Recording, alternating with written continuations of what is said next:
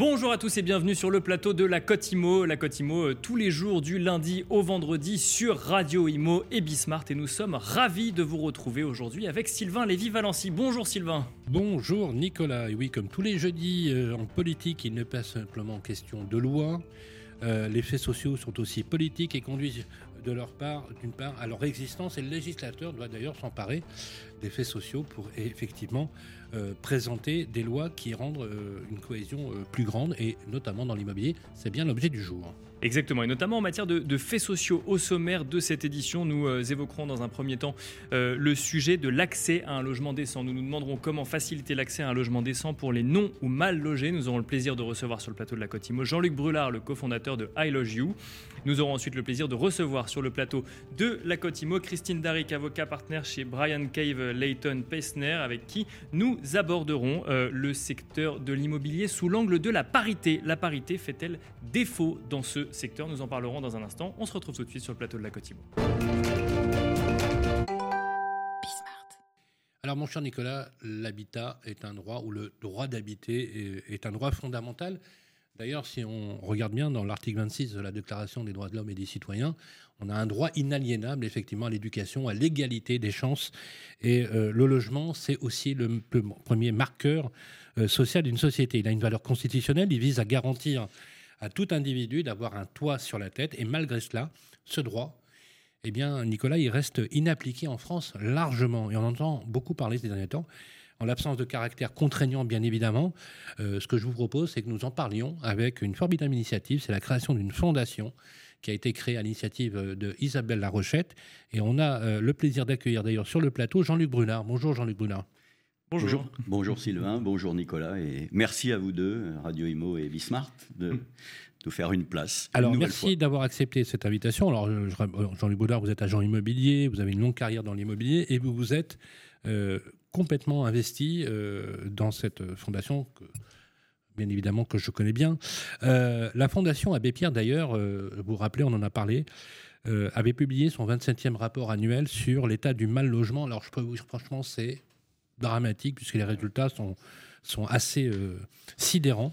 Euh, je vais vous demander votre avis sur ce, sur ce 27e rapport annuel, qui a vraiment marqué les esprits. D'ailleurs, dans la matinée où a été publié ce rapport, tous les médias nationaux en ont parlé, les télévisions, les radios.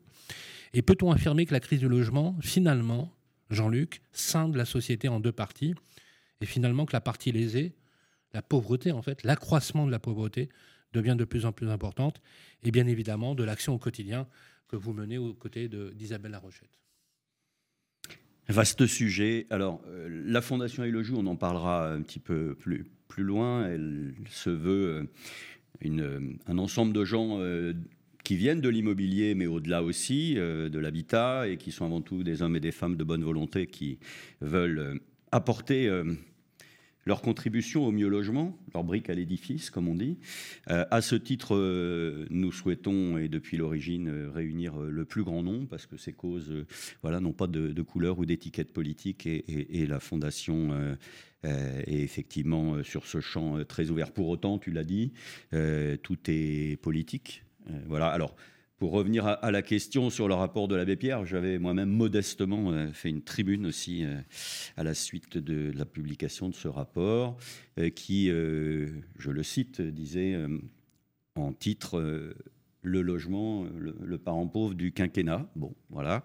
4, 4, millions de mal logés, et c'est un chiffre qui est hélas récurrent et qui s'aggrave à l'intérieur euh, duquel il y a 300 000 SDF, je précise, parce que parfois le grand public a tendance à penser que les problèmes de logement euh, sont euh, des gens qui sont dehors.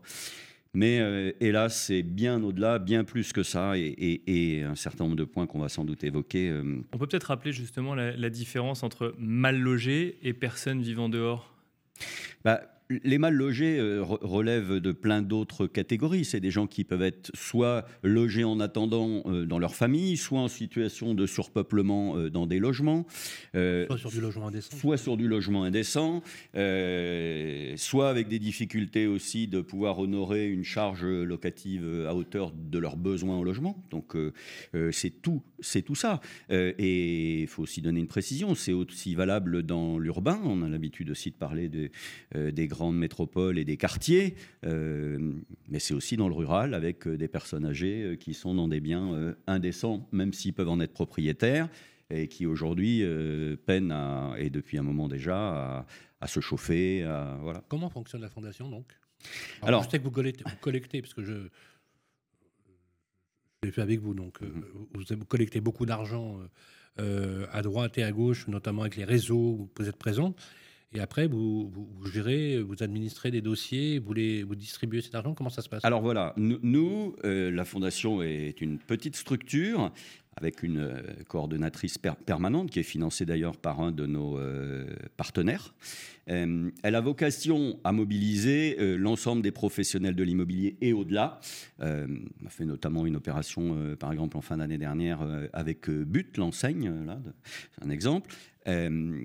Mobiliser toutes ces personnes pour collecter des dons, euh, c'est vraiment le nerf de la guerre. On a plein d'associations sur le terrain qui sont euh, formidables, compétentes, qui passent leur journée, leur week-end, mais qui ont besoin à la fois euh, d'argent, acheter des matériaux, du matériel, mais c'est aussi à travers ça une forme de soutien aussi et de, de reconnaissance et parfois de contribution à la visibilité du travail de ces associations, parce que il faut que tout le monde se retrousse euh, les manches, que chacun euh, apporte sa contribution et que ce soit encore une fois euh, complètement transverse. On a dans nos partenaires toutes les enseignes, des fédérations professionnelles, etc. Mais la fondation doit être le lieu où on est tous ensemble, sur main dans la main, sur ce sujet de la solidarité. Alors effectivement, on verse régulièrement euh, des dons. Je ne sais pas si j'en parle maintenant, euh, en fonction de cette collecte.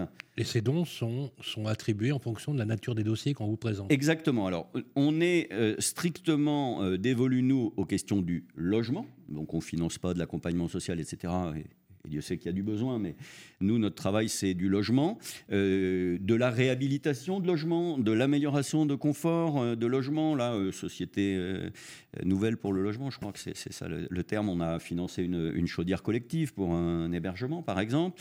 on aide sous toutes ces formes, ce qui peut voilà, aider pour ces améliorations de logement euh, on a aidé là les Restos du Cœur, mais euh, dans leur euh, activité logement en Gironde.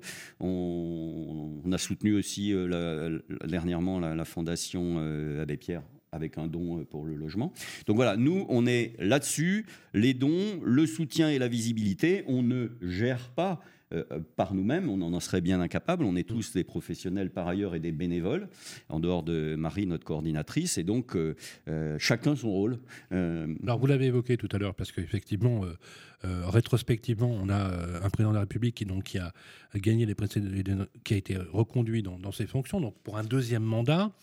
dont on espère d'ailleurs que ce sera un mandat marqué par le logement, mais c'est plutôt mal parti quand même a priori. Euh, faut faire un bilan critique de ce, mandat, euh, de ce quinquennat qui s'est écoulé.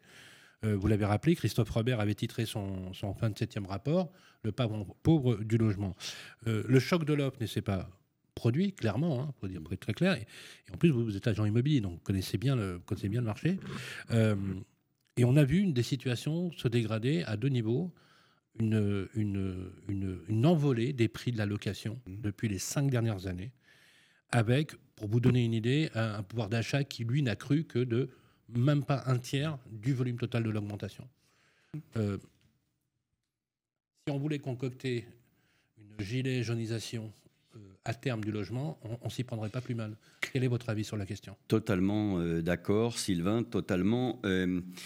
Juste d'un mot, euh, le rapport de l'abbé Pierre, euh, il faut bien l'avoir en tête, euh, ça met en avant une superposition, parce qu'on parle beaucoup de la crise sanitaire, mais les difficultés de logement sont là depuis bien plus ah longtemps, elles s'accroissent, et la crise sanitaire est venue superposer des nouvelles difficultés par rapport au logement et de l'autre côté par rapport à l'aggravation de la, de la, pauvreté. Alors effectivement, on arrive avec ce quinquennat où le logement a été oublié.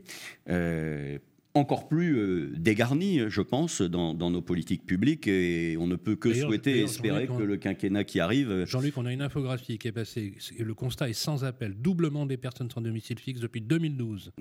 2012, mmh. à l'aube d'une crise immobilière qui n'augure rien de très joyeux finalement, quand on y réfléchit. Ouais. Je on, évoquait le choc de l'offre, ça me fait sourire mais jaune parce que c'est une discussion que j'avais eue avec la représentante euh, au Parlement euh, euh, à l'époque, il y a 4-5 ans, c'était Amélie de Montchalin qui m'avait dit Mais monsieur Brunard, on, va justement préparer un choc de l'offre. Alors j'aurais mais ô combien préféré me tromper. Ah, mais, elle a eu un choc, elle n'a pas été réélue. Mais euh, s'agissant du logement, une baisse de, la construction à des niveaux historiquement bas, quand même. Euh, les choses qui ont été un peu évidemment médiatisées parce qu'elles ont créé beaucoup d'émotions avec d'entrée de jeu la baisse de l'APL, mais des choses qui ont été peut-être plus euh, discrètes, etc., sur le PTZ, etc. Enfin, autant d'éléments qui on y reviendra peut-être tout à l'heure pour l'avenir, mais qui n'étaient pas de nature non plus à rassurer les opérateurs de voir ces signaux d'un abandon, euh, j'allais dire mépris euh, des questions de logement, euh, autant d'éléments ben, voilà, qui sont venus en rajouter, et tout ça en plus avec un contexte sanitaire, etc. Et on a d'autres défis aujourd'hui.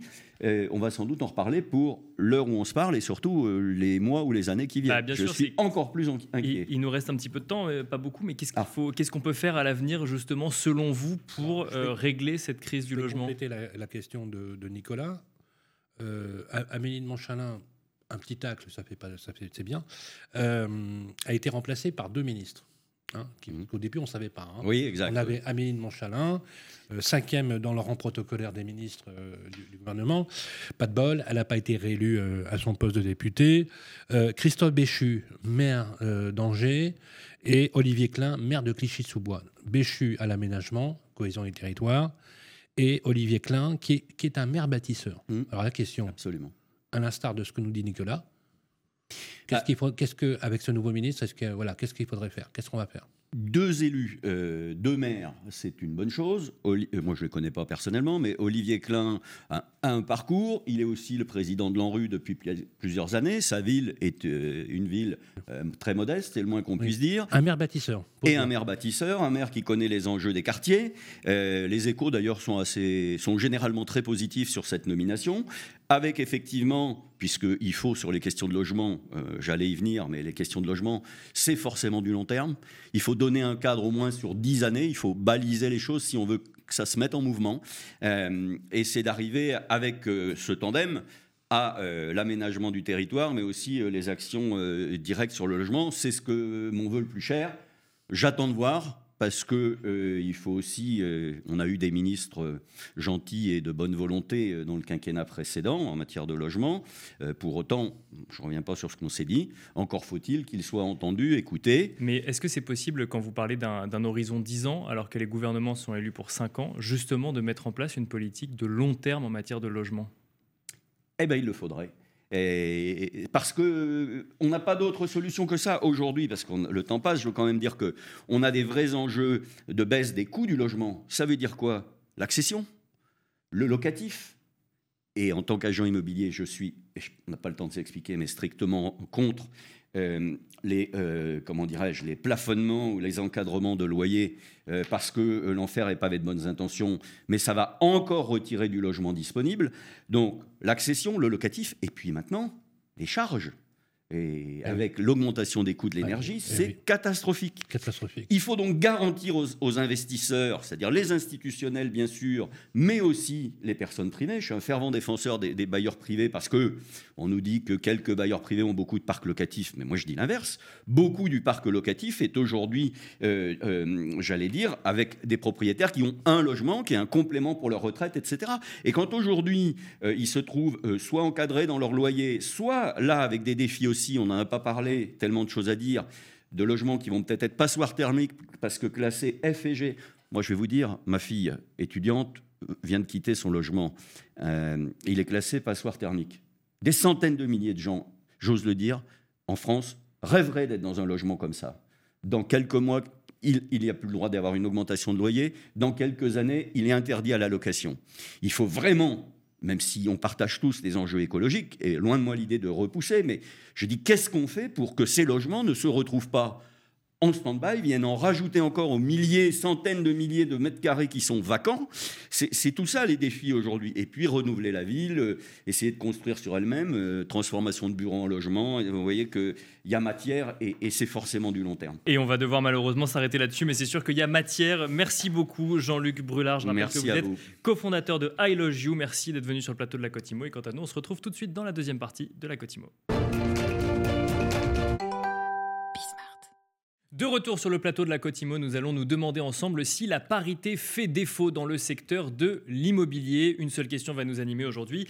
Les femmes sont-elles suffisamment représentées dans les hautes instances de la sphère immobilière? Nous avons le plaisir de recevoir sur le plateau de la Cotimo pour en parler Christine Daric. Bonjour Christine Daric. Bonjour à tous. Bienvenue sur le plateau de la Cotimo. Nous sommes ravis de vous recevoir avec Sylvain. Vous êtes avocate associée chez Brian Cave Leighton Paisner, euh, donc le cabinet euh, d'avocats euh, éponyme. On va essayer de comprendre ensemble donc la place des femmes dans le secteur immobilier aujourd'hui. On a donné quelques éléments de réponse en introduction. Des femmes peut-être pas suffisamment représentées, en tout cas au poste de direction. Est-ce qu'on peut ensemble tenter d'esquisser ce qu'est la place des femmes dans le secteur de l'immobilier aujourd'hui? Oui, alors aujourd'hui, en fait, euh, les femmes ont leur place à peu près dans tous les secteurs de l'immobilier, que ce soit l'architecture, la promotion, l'asset management, euh, l'investissement, euh, les cabinets d'avocats dont je suis. Donc on les retrouve un peu partout. La difficulté, c'est qu'aujourd'hui, elles ne sont pas du tout représentées dans les instances dirigeantes de ces différents secteurs qui animent le domaine de l'immobilier. Je vous donnerai juste un, un chiffre qui est assez symbolique, c'est 17%. 17%, c'est le pourcentage des femmes euh, qui sont euh, représentatives dans les instances dirigeantes euh, des grandes entreprises de l'immobilier, tout secteur confondu. Il y a même un groupe qui est assez sympathique de femmes qui a été créé, qui s'appelle 17% à l'initiative d'Anne Génaud. D'accord Oui, donc c'est un justement chiffre pour essayer de se... Voilà, c'est vraiment acté, vous le retrouvez absolument partout. Euh, Et ça, c'est, ça diffère de d'autres secteurs euh, traditionnellement masculins, comme, parce qu'il faut le dire, hein, l'immobilier est un secteur traditionnellement Oui. masculin, mais bon, comme, comme la finance ou comme d'autres euh, types de secteurs, est-ce que on constate euh, des freins encore plus grands dans le secteur de l'immobilier ou ça, ça correspond à d'autres secteurs d'activité? Alors, je connais moins les autres secteurs d'activité parce que je n'y évolue pas, mais Bien il me semble que c'est quand même un peu la même chose. Voilà. Bon, après, euh, c'est sûr qu'il y a probablement des secteurs dans lesquels euh, l'homme est sous-représenté. Vous voyez, donc, euh, qui seront la, cosmétique, la beauté, la mode, voilà. Mais il est vrai que dans le secteur de l'immobilier, aujourd'hui, les femmes ont les plus grandes difficultés à trouver leur place. Le dernier MIPIM, hein, qui est cette foire internationale de l'immobilier qui a lieu à Cannes, était assez édifiante. Moi, j'étais très choquée parce que ça faisait finalement deux ans qu'on ne s'était pas tous rassemblés. Et euh, c'était très black tie. Il y avait quasiment aucune femme. Et, c'est vrai que, euh, enfin, je, me remémorais une, remarque euh, qu'avait fait Joëlle Chauvin, qui était une des patronnes d'Aviva en France et qui a monté le cercle des femmes de l'immobilier. En, en fait, elle était profondément choquée qu'au MIPIM, les seules femmes représentées soient des hôtesses. Et, et on n'est pas loin de ça encore aujourd'hui. Voilà.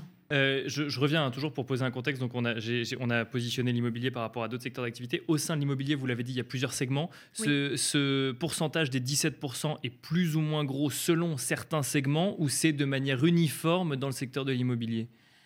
Euh, alors, c'est une moyenne. Pour vous dire comment ça a été calculé, j'en sais rien. Non, bien sûr. honnête. Mais c'est pour En comprendre revanche, si ce que effectivement. je peux euh, observer, c'est qu'il y a probablement des secteurs comme l'asset management ou bien la promotion euh, où les femmes sont vraiment sous-représentées. D'accord. Alors, il y, a- il y a 27, euh, pour éclairer la lanterne de Nicolas, 27 lignes métiers dans l'immobilier. Oui.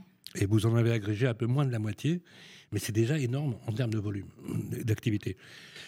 L'i- L'immobilier est le plus mauvais élève, tous secteurs confondus, au niveau de la représentation et de la, pari- de la parité. C'est absolument incroyable, mais vrai. Et ce qui est assez frappant, et pour, pour même euh, dire plus, assez choquant, c'est que quand on, est sur le middle management ou sur le top management, on se rend compte que le confinement des femmes sont toujours à des postes classiques. Marketing, communication, mais sur les postes stratégiques, finance par exemple, ou euh, des postes de CEO, ou des mandats sociaux, des mandats sociaux, hein, des mandats sociaux, qu'ils soient statutaires ou non, là on est sur un rapport de 1 pour 50. Vous avez euh, parlé du MIPIM, connaissez Nathalie Paladichev, Oui. qui est une grande patronne de l'immobilier, qui a démarré en France, qui est aujourd'hui euh, CEO de euh, Ivanhoe Cambridge, un des plus gros investisseurs, euh, un fonds de pension américain, hein, qui est un gros investisseur immobilier. Bien. Sur un dîner de tous les grands patrons de l'immobilier, il y avait 45 personnes à table, c'était la seule femme représentée. Donc ça dit tout euh, Ouais. dans le système. Pourquoi on en est encore là, selon vous? Qu'est-ce qui. Alors, est-ce que. Non, mais on, on se dit tout. Est-ce que le monde est que- dirigé par les hommes. Déjà, Non, mais est-ce que ça veut dire qu'en fait, euh, voilà, jamais rien n'est acquis, qu'il y a encore une espèce de préséance des hommes systématiquement à ne pas faire vouloir ou à ne pas vouloir faire évoluer les femmes? Est-ce qu'il y a vraiment une barrière à l'entrée? Est-ce qu'il y a vraiment une barrière à l'entrée? Et la deuxième chose, est-ce que vous êtes d'accord? Certains groupes l'ont fait pour établir au niveau de leur board un système de parité obligatoire. Oui, alors je ne suis pas certaine qu'il y ait une barrière à l'entrée, pour être honnête. Euh, je pense qu'aujourd'hui, euh, les mentalités ont quand même changé et euh, je vois de plus en plus quand même de femmes, il faut le dire, arriver. Et il y a même des réunions très importantes sur des deals très importants où il y a beaucoup de, femmes et singulièrement des jeunes femmes. La difficulté, c'est la progression. Et la progression dans l'entreprise et l'évolution dans l'entreprise. Et c'est là où le bas blesse, en fait, puisque aujourd'hui, bah, on n'a pas encore trouvé euh, le moyen pour les hommes de porter les enfants. Donc il y a un moment dans la carrière où peut-être euh, euh, l'ordre des priorités change. Mais c'est aussi, je Mais c'est intéressant ce que vous dites, Ouais. c'est-à-dire que c'est quoi? C'est le, le sujet de l'évolution, c'est parce que l'entreprise ne permet pas d'évoluer, ou parce que les aspirations changent, ou parce que euh, au bout d'un moment, euh, on, enfin, les deux n'arrivent plus à coïncider? Je pense que les deux n'arrivent plus à coïncider Ah bon? et euh, que l'entreprise ne met pas en place les moyens suffisamment importants pour permettre aux femmes à la fois euh, d'avoir, de préserver leur qualité de vie et de pouvoir s'occuper des enfants, mais ça pourrait être vrai pour les hommes exactement de la même manière. Eh oui, on pourrait le formuler de la même. Exactement. Et en fait, les entreprises aujourd'hui ne, ne, ne, ne mettent pas ça en place. D'où cette charte de l'immobilier euh, dont, vous, euh, dont vous parliez, euh, qui a été mise en place. Alors, je sais que dans les grandes entreprises, au niveau des boards, euh, qui sont les boards des sociétés foncières cotées, Oui. aujourd'hui, on, on essaie de respecter cette. Alors, pas toutes ne l'ont fait, mais Ouais. effectivement, il y a une on, vraie on voit, on voit qu'il y a une tendance, et d'ailleurs c'est intéressant, c'est la pression des gros investisseurs, des actionnaires Ouais. institutionnels, qui les enjoint d'ailleurs de le faire. Et euh, il y a une pression des Américains aussi très forte, qui, Eh oui. fait- qui est très en avance euh, sur, euh, sur nous. On parle de l'ESG en permanence, euh, qui est euh, ce qu'on, enfin, le- la responsabilité euh, Mm. sociétale et environnementale, Mm. où on met une grande pression pour avoir euh, ces notions de diversité, d'inclusivité, euh, euh, d'inclusion, pardon, Mm. euh, qui soient mises au niveau des grandes entreprises. Euh, donc il est vrai qu'il y a des progrès, il y a de plus en plus de progrès qui sont faits. Moi, je, je me félicite d'une initiative qui a été prise par Stéphanie Ben-Simon, qui dirige euh, le Cercle des femmes de l'immobilier, Mm. euh, et euh, qui a mis en place, euh, bon, avec euh, tout le staff évidemment, euh, une charte euh, de la parité hommes-femmes dans l'immobilier. Euh, charte hein, qui a défini quatre objectifs principaux euh, qui sont fondamentaux pour ceux qui adhèrent à cette charte. Euh, donc, le premier objectif, c'est avoir un reporting des objectifs et des résultats en matière de parité qui soient publiés et qui soient transparents au, enfin, au sein de l'entreprise et à l'extérieur dans les communications financières. Donc ça, ça participe de l'ESG et de l'ERSE. Euh, la garantie de l'égalité salariale euh, des hommes et des femmes d'ici 2025. 2025, c'est demain, c'est dans moins de trois ans. Je vous parlais des 17%, on pourra bientôt peut-être parler de 30%, puisque l'objectif, le troisième objectif, c'est d'avoir 30% de femmes dans des euh, instances dirigeantes d'ici 2027 et 40 euh, d'ici 2030. Et enfin, le dernier objectif, c'est favoriser la prise de parole de l'entreprise, dans l'entreprise euh, des femmes, puisque aujourd'hui, on se rend compte que euh, c'est souvent l'homme qui prend la parole et, moins les femmes. Question, euh, justement, ce qui est, qui importante, c'est est-ce que vous êtes favorable, comme certains groupes l'ont fait, et d'ailleurs aux États-Unis, a même, c'est même carrément devenu la règle légale, si je peux dire ainsi, d'imposer une parité systématique? Autrement dit, que rien ne peut fonctionner, c'est le cas en politique, hein, c'est le cas en politique, que rien ne peut fonctionner s'il n'y a pas une parité, quitte, et là euh, je deviens pro- volontiers provocateur, à, à faire en sorte que finalement la compétence soit secondaire et, dont la, pri- la, pré- la- la- la- la- la- la parité prédominerait. Je sais que c'est la question qui revient souvent. hein, Oui. la question. Mais- À quel moment on met le curseur? Vous voyez ce que je veux dire? À quel moment on sait que c'est la compétence? Parce que l'idée, c'est la compétence, c'est pas le genre. Nous sommes d'accord. Vous parlez qu'une femme ne peut pas porte la vie et peut s'occuper des enfants. On pourrait dire la même chose d'un homme. Et là, on serait arrivé à, l'égalité quelque mm. part. Les Suédois l'ont fait dans une certaine mesure. Ah, voilà, comment on fait? En fait, euh, je vais vous faire une réponse très simple. Je n'y étais pas favorable. J'étais même vent debout là-dessus. Je considère qu'à compétence égale, on va choisir la compétence, on ne va pas choisir un homme, une femme, un noir, un blanc, euh, enfin voilà, et, quoi d'autre encore. Hein. Donc euh, voilà, j'ai changé d'avis. J'ai ah. changé d'avis. Donc vous êtes pour la théorie du genre Oui, je ne sais pas. Enfin, euh, me faites pas dire ce que j'ai pas dit. Je, je, moi, je, je vous laisse parler. Je, pense qu'il y a un moment où, pour pouvoir démontrer ses compétences, il faut pouvoir accéder au poste. Et aujourd'hui, force de constater, force est de constater que les femmes ne parviennent pas à accéder au poste.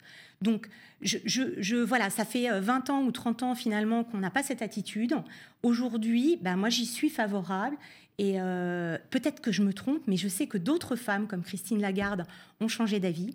C'est aussi une des raisons qui m'a conduit très récemment à adhérer à un, mouvement absolument formidable, qui est euh, un mouvement mondial de euh, femmes dans l'immobilier commercial qui s'appelle CREW, Commercial Real Estate Women, et qui a pour but de favoriser l'entraide entre les femmes, la solidarité et quelque part la mise en place des réseaux pour pouvoir accéder à ces postes. Nicolas bon, J'avoue que, à titre personnel, je suis assez d'accord avec vous parce qu'il faudrait quand même qu'on me démontre que tous les hommes à des postes importants aujourd'hui peuvent justifier de la compétence euh, qu'ils ont pour euh, justifier ensuite qu'il faut choisir sur la, sur la compétence ou, le genre. Il y a une, infographie quand même que, sur laquelle on a travaillé, qu'on voulait vous présenter, euh, qui va s'afficher à l'écran avec une citation. Il y a d'abord eu les premières pour les pionnières pour qui la conquête de cet univers euh, traditionnellement masculin a été semée d'embûches, puis petit à petit, quelques femmes sont arrivées aux plus hautes fonctions. Donc c'est une citation qui est tirée du livre blanc du Cercle des femmes de l'immobilier. Euh, donc euh, c'est une citation qui est attribuée à Barbara euh, Corenu-Guin, présidente. Pardon pour ma mauvaise prononciation, présidente et CEO de Cushman Wakefield France. Est-ce que ces mots ont une résonance pour vous? Et surtout est-ce que vous considérez que si on se replonge par exemple dix ans en arrière, les choses ont évolué? Bah, les choses ont évolué, mais euh, quand je regarde aujourd'hui les femmes qui sont euh, euh, dans les instants dirigeants, sont des femmes qui ont su faire preuve d'une résilience et d'un abandon de, de, soi à un moment extrêmement fort. sont des vous femmes voulez, qui voulez dire qu'elles ont bossé plus? Oui. Qu'elles ont dû démontrer plus? Oui, oui, oui. oui. Moi, quand je suis passée associée. c'est une formidable, euh, inégalité, quelque part. Oui, quand je, suis passée associée euh, chez Baker et McKenzie, je me souviens encore des remarques que j'ai eues euh, à l'époque où j'avais vraiment l'impression mais tu peux attendre, tu es encore jeune. Euh, mais euh, tu as encore le temps, euh, allez, tu peux encore travailler, etc. On était plusieurs à se présenter la même année et il y avait un homme qui était plus jeune que moi. Et lui, on lui disait pas la même chose. Donc, et pourtant, voilà, bon, ça s'est très bien passé et je remercie encore ce cabinet qui m'a fait confiance à l'époque. Mais, mais c'est vrai que je pense que les femmes aujourd'hui qui sont aux instances dirigeantes ont avalé de sacrées couleuvres. et, et ont dû faire preuve d'une certaine résilience et résistance. Merci beaucoup en tout cas Christine Daric. Je rappelle que vous êtes euh, avocate associée chez Brian Cave Layton Peisner, euh, donc le cabinet euh, éponyme. Et Sylvain, c'est la fin de cette émission et, du jeudi. Et oui, c'est la fin de cette émission. La politique IMO, vous avez, vous avez vu les amis, tous les jeudis, c'est une émission qu'on aime bien parce qu'effectivement on parle des sujets, des sujets que qui, où tout le monde n'est pas d'accord. Et d'ailleurs, la vitalité d'une bonne démocratie, mon cher Nicolas, c'est pas toujours être d'accord. Et c'est ça la preuve de la démocratie. C'était la Côte Imo diffusée, bien sûr, en simultané sur Bismart et Radio Imo entre 12h et 12h30. On va vous souhaiter un très très bon appétit. Et pour notre part, on va se retrouver demain pour la thématique du vendredi, Imo City, la ville à travers l'urbanisme, le territoire, le patrimoine et pourquoi pas à la veille du week-end. Belle journée à tous.